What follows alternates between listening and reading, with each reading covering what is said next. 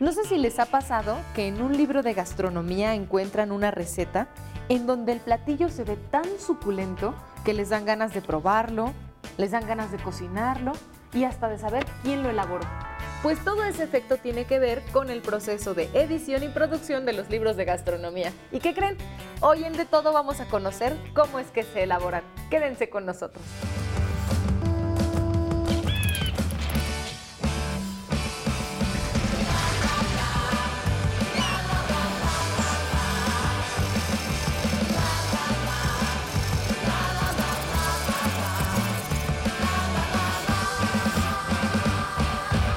¿Se han preguntado cuál es la historia de una editorial que en la actualidad se dedica a hacer muchos tipos de libros, pero que al principio conocíamos por los famosísimos diccionarios?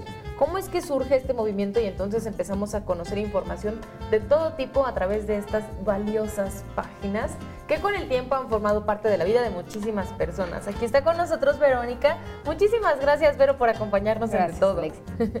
Oye, cuéntanos tú un poco de esta historia que estoy segura es más interesante de lo que podemos imaginar, porque los libros siempre son una aventura. Sí, claro. Nuestra editorial tiene sus inicios en Francia hace más de 200 años y aquí en México ya tenemos más de 50 donde editamos libros de varios tipos, desde diccionarios por los cuales nos conoce mucha gente, pero también tenemos libros de gastronomía, tenemos novelas, libros de textos infantiles, de referencia, un gran fondo que tenemos. ¿Qué es lo que empieza editando? ¿Qué tipo de temas? ¿Qué tipo de libros?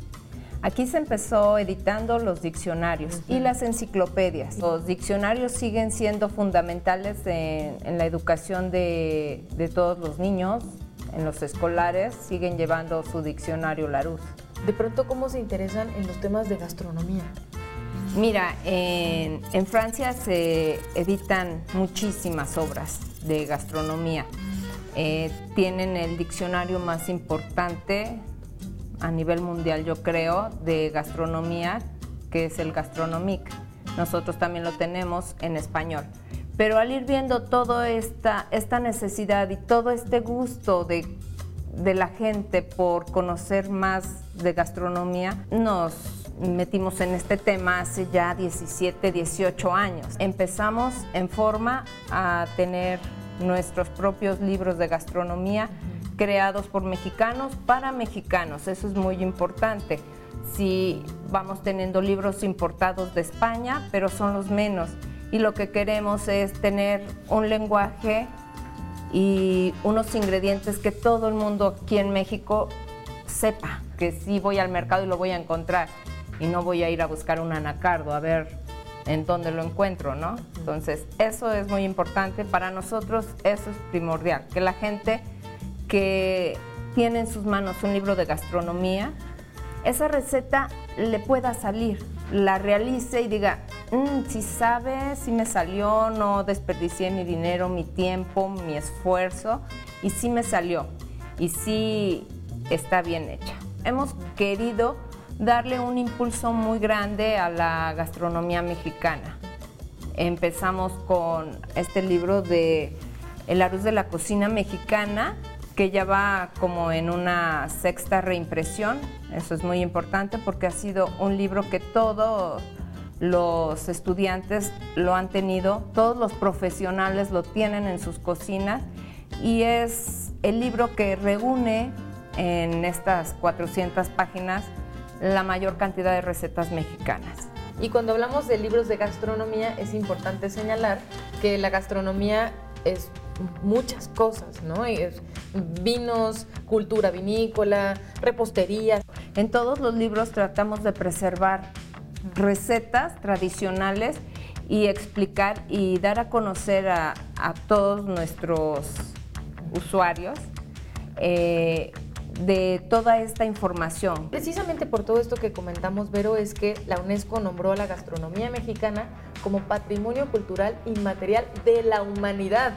O sea, por supuesto que para nosotros como mexicanas y mexicanos es muy importante. Y esto nos lleva a, preservar estas recetas y a difundir estas recetas, este conocimiento, porque este reconocimiento es para que lo hagamos nuestro y lo podamos difundir. Por ejemplo, pero tú eres editora de gastronomía. Sí. ¿E- ¿En qué consiste tu trabajo precisamente ahorita que estamos hablando de compartir estos saberes, la manera en la que se comparte, cómo se debe compartir? Sí, pues ser editor de gastronomía es ser esta persona un poco crítica con lo que está leyendo y con lo que está viendo, porque estoy viendo una fotografía y estoy leyendo la receta y, y tengo que ver que lo que está diciendo la receta es lo que esté viendo yo reflejado en la fotografía. Entonces de ahí es nuestro mayor trabajo, ¿no? Hacer y probar porque la mayoría de nuestras recetas están probadas, entonces también tenemos que cocinarlas, tenemos que probarlas. Todo lo que está en la receta, el lector final lo pueda entender y pueda realizarlo. Y tenemos que hacer que, que sea fácil, que sea entendible. Tenemos compendios donde colaboran muchísimos chefs, como en esta obra, que son 29, 30 chefs y cada uno tiene su manera de decirlo, ¿no? Y cada uno tiene su manera de redactar. Entonces, ese es nuestro trabajo, darle uniformidad a todos los chefs y llevarlos por el mismo camino. El editor es el que se pone a corregir el trabajo que hay detrás de un libro así. ¿Cómo se gesta la idea de un libro de cocina? Tenemos estos libros que llegan ya casi terminados a nuestras manos. Bueno, solo el original llega a nuestras manos terminado y, y llega el chef y dice, ¿qué te parece mi obra? Podríamos trabajarla, podrían editarla, podríamos hacer mancuerna, que pues es un trabajo de dos, o sea, de los autores y de los editores. Creamos como editorial una necesidad estamos viendo que tenemos libros de, de sopas, de platos fuertes, de postres y digo, ay, tal vez me faltaría un libro de ensaladas, por decirlo. Entonces me creo yo la necesidad y, y voy y busco al autor idóneo, ¿no? La mayoría de nuestros libros, si no es que todos, son para profesionales y amateurs. ¿Cuáles son los pasos para elaborar los libros? ¿ok? Primero tenemos una edición, tenemos el original que escribió el autor, tenemos la edición, tenemos eh, la toma de la fotografía, después nos vamos al diseño y la puesta en página. Si tú abres esta obra, tiene la fotografía de diferentes tamaños, porque el texto a lo mejor era muchísimo más Claro. extenso. ¿no? Por ejemplo, vean aquí, vemos las fotografías y además vemos el diseño en todas las páginas, ¿no? En la página para que sea, sea, no solo la fotografía, sino que haya un diseño editorial. Esta labor también es súper importante para que el libro sea como ustedes en la edición lo están imaginando.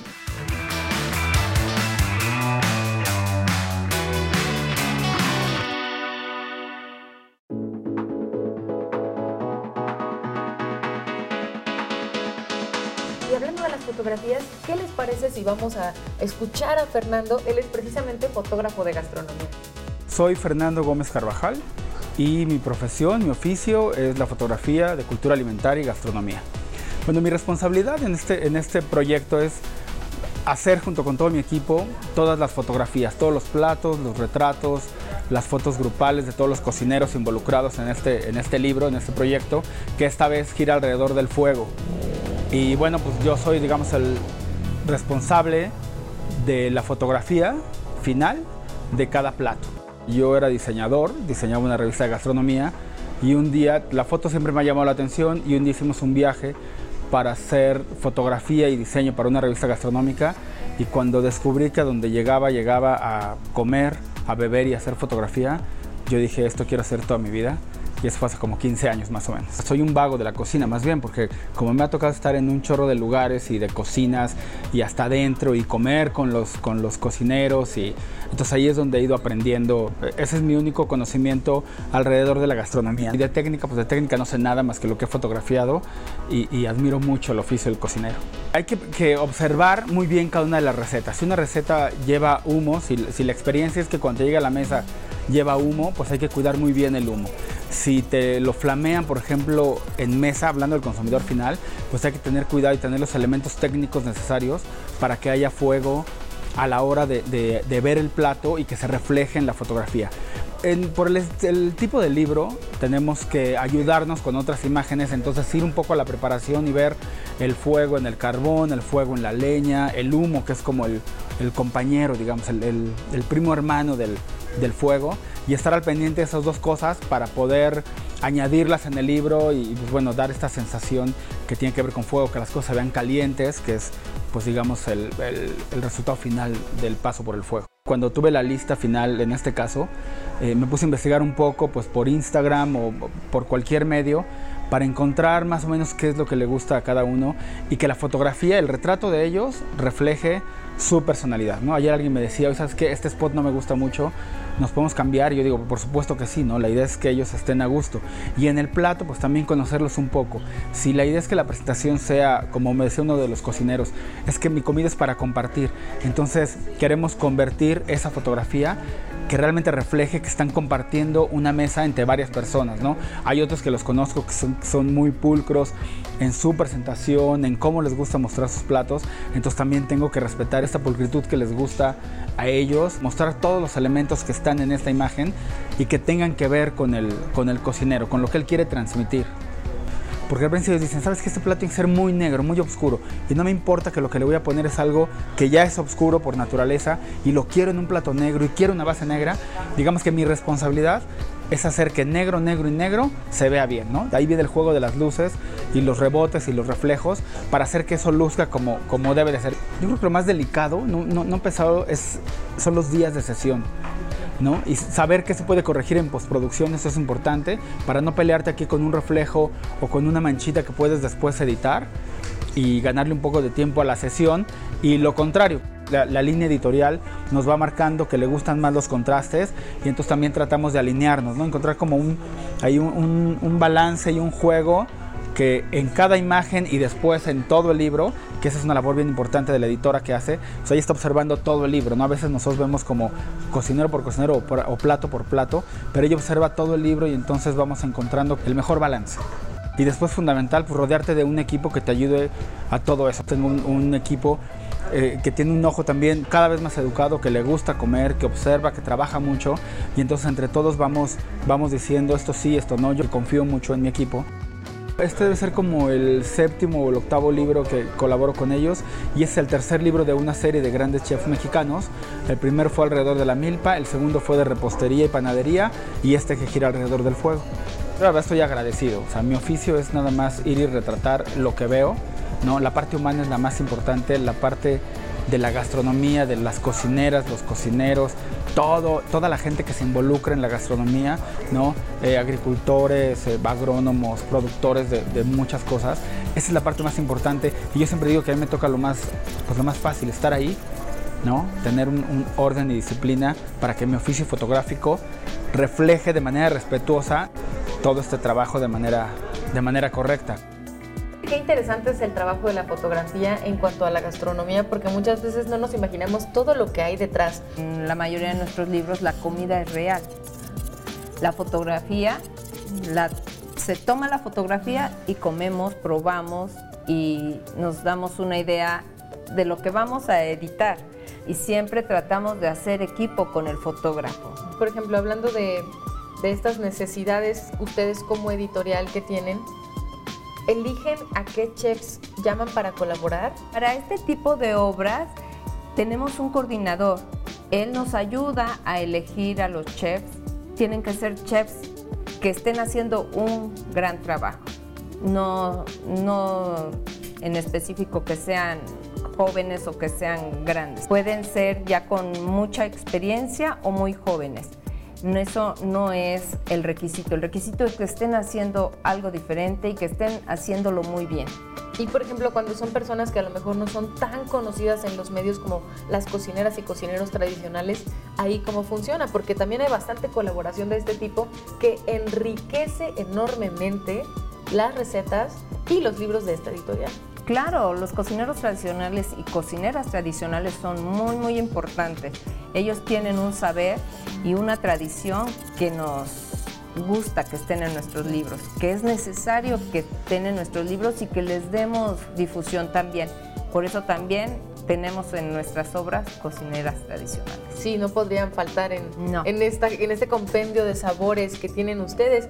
Y hablando precisamente de esto, ¿qué les parece si ahora vamos con Olga? Ella es cocinera de Oaxaca, con todo ese sabor delicioso que tiene eh, Oaxaca como estado, para conocer de qué manera participó aquí con la editorial. Sí,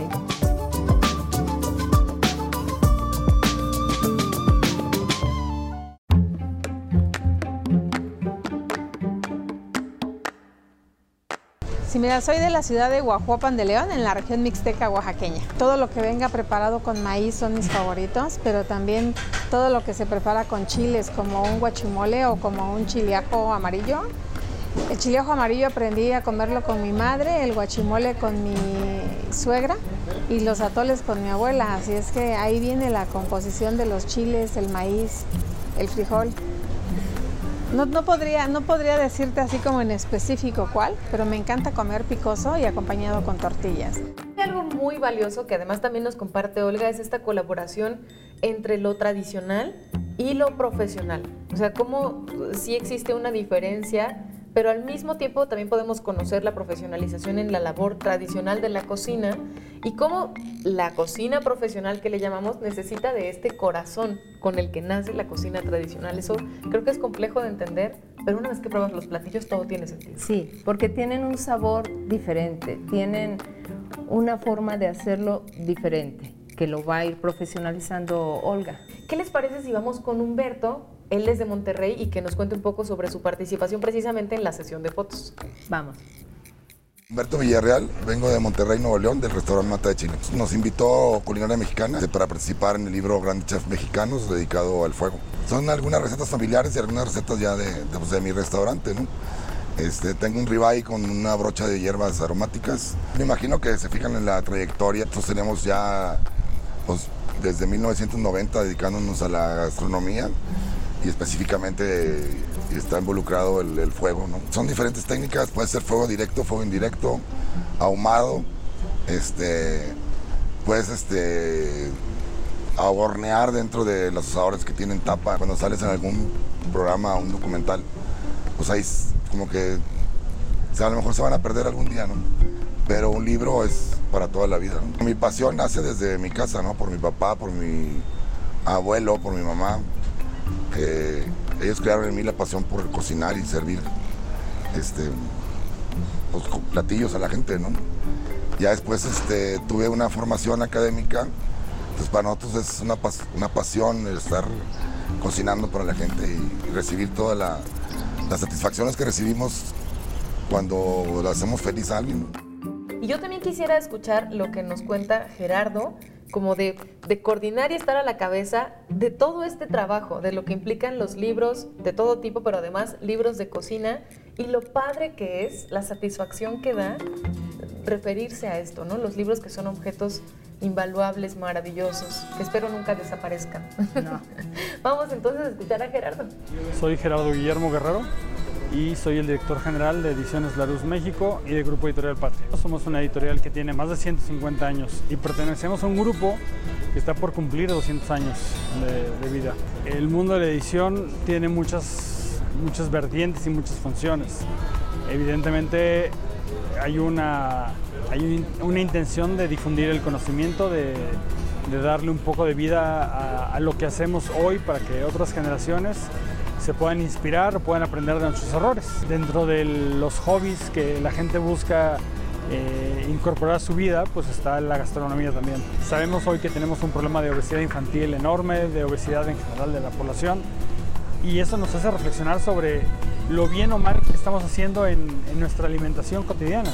Personalmente mucho de, mi entendimiento del problema que tenemos de obesidad en el mundo hoy en día porque dejamos de aprender a cocinar y dejamos de, empezamos a depender mucho de la comida procesada y nos desvinculamos del ingrediente. Yo veo tres públicos importantes. El primer público definitivamente pues, es la gente que quiere aprender a cocinar y quiere saber más de lo que hacen los, los chefs. Segundo público eh, son los chefs que quieren inspirar y que quieren saber más de qué hacen sus colegas. Y el tercer público, que es el que me parece más interesante, es el de los estudiantes de la Escuela de Gastronomía. Hemos hecho todos los que hemos trabajado en, este, en estas editoriales por los últimos 200 años, ¿no? Es este, ayudar a que la humanidad sepa más y sepa mejores cosas. Me gusta mucho escuchar a las personas que aman su trabajo, que tienen esta pasión además por compartirnos lo que implica todo lo que hacen.